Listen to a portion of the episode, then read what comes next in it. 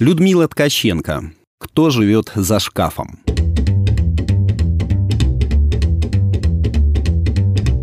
На момент нашего знакомства Карина была женой вполне успешного бизнесмена. Жила в шикарной трешке, на работу ходила исключительно для своего удовольствия. Попить кофейку и выгулить очередную обновку. Но, как сказал Федор Михайлович Достоевский, а Google уверяет, что это был именно он, в жизни все временно. Если все идет хорошо, наслаждайся. Это не будет длиться вечно. Ну а если все паршиво, не кисни. Это тоже не навсегда. И ведь работает. Особенно первая часть, там, где про «хорошо». И Карина в одночасье превратилась в свободную от семейных уз и трехкомнатной квартиры лаборантку с мизерным окладом, на который не то что обновку не приобретешь, кофе не выпьешь. По этому поводу Кара на работу не пришла, а позвонила мне и мрачно оповестила. «Слышь, подруга, депрессия у меня. И еще мрачнее. И новоселье. Так что жду, пиши адрес». И я, быстренько уладив дела на работе, прикупила любимого Каринкиного тортика и понеслась по указанному адресу. Два часа, засучив рукава, мы драили новое однокомнатное жилище Карины, заедая сие действо антидепрессантиком. Наконец, квартира засияла приятной чистотой, и стало казаться, что все не так уж и плохо. На лице подруги даже появилось какое-то подобие улыбки. Но тут ее взгляд наткнулся на старый шкаф в прихожей. Такие раньше шли в придачу каждой квартире. Кажется, из ДСП и без задней стенки.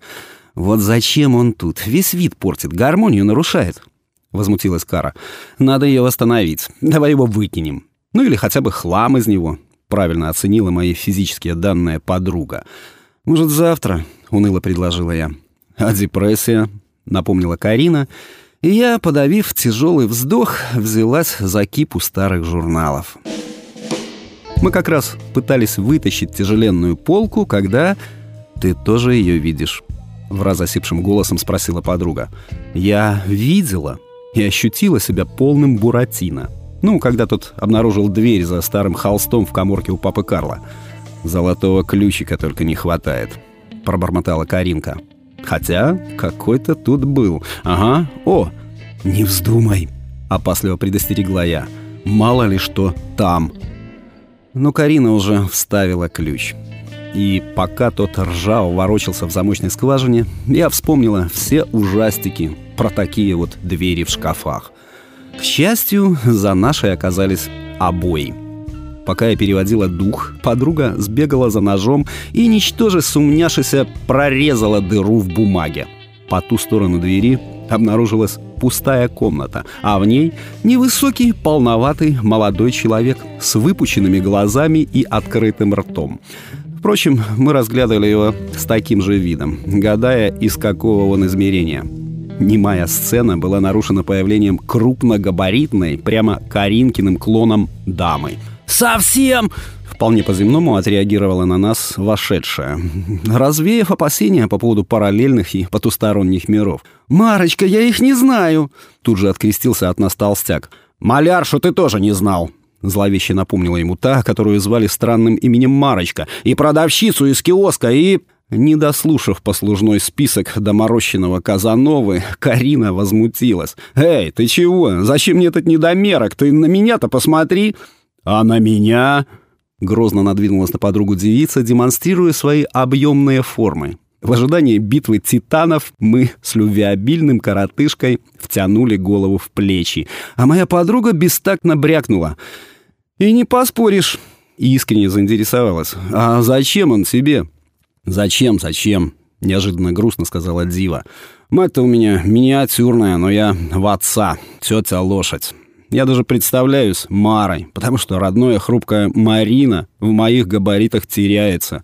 Вот маменька мне с детства и внушала. Не повезло тебе, не в меня уродилась. Так что принцев не жди, бери конями. Ну вот. Не, ну этот вообще пони. Оскорбилась за незнакомку моя подруга.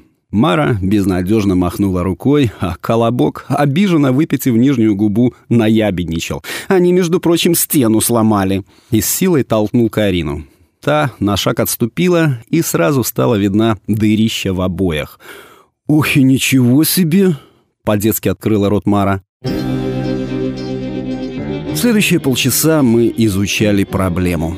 Наконец стало ясно. Похоже, все они живут в одной квартире. «Вот урод!» — с чувством воскликнула Карина.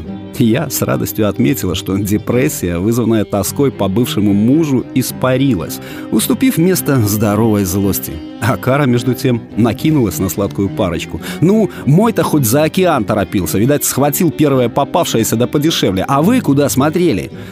А «Моя маменька тоже горела желанием меня отселить побыстрее», — криво усмехнулась Мара. «Медовый месяц у нее». Девицы дружно доели тортик и на следующий день понеслись по всевозможным инстанциям, пытаясь выяснить законность своего проживания. Из всего им сказанного они сумели уяснить, что квартиры все-таки две. Просто прежний владелец объединил их в одну, но при продаже не стал возвращать жилищу первозданный вид, а не заморачиваясь, прикрыл злополучную дверь обоями и шкафом. «Дамы, да заложите вы ее кирпичом и делу конец», — посоветовал им усталый дядька в одном из многочисленных кабинетов. Но они не стали этого делать по причине полного отсутствия у обеих денег на этот самый кирпич. А еще потому, что за это время Кара и Мара успели крепко сдружиться. К тому же коротышка оказался парнем необидчивым, про пони забыл и в два счета снес старый шкаф тем самым восстановив желанную гармонию в Карининой квартире. А заодно и в ее душе, ведь теперь девушки могли запросто забегать друг к другу поболтать и попить чаю с тортиком. А для душевного равновесия это первое дело.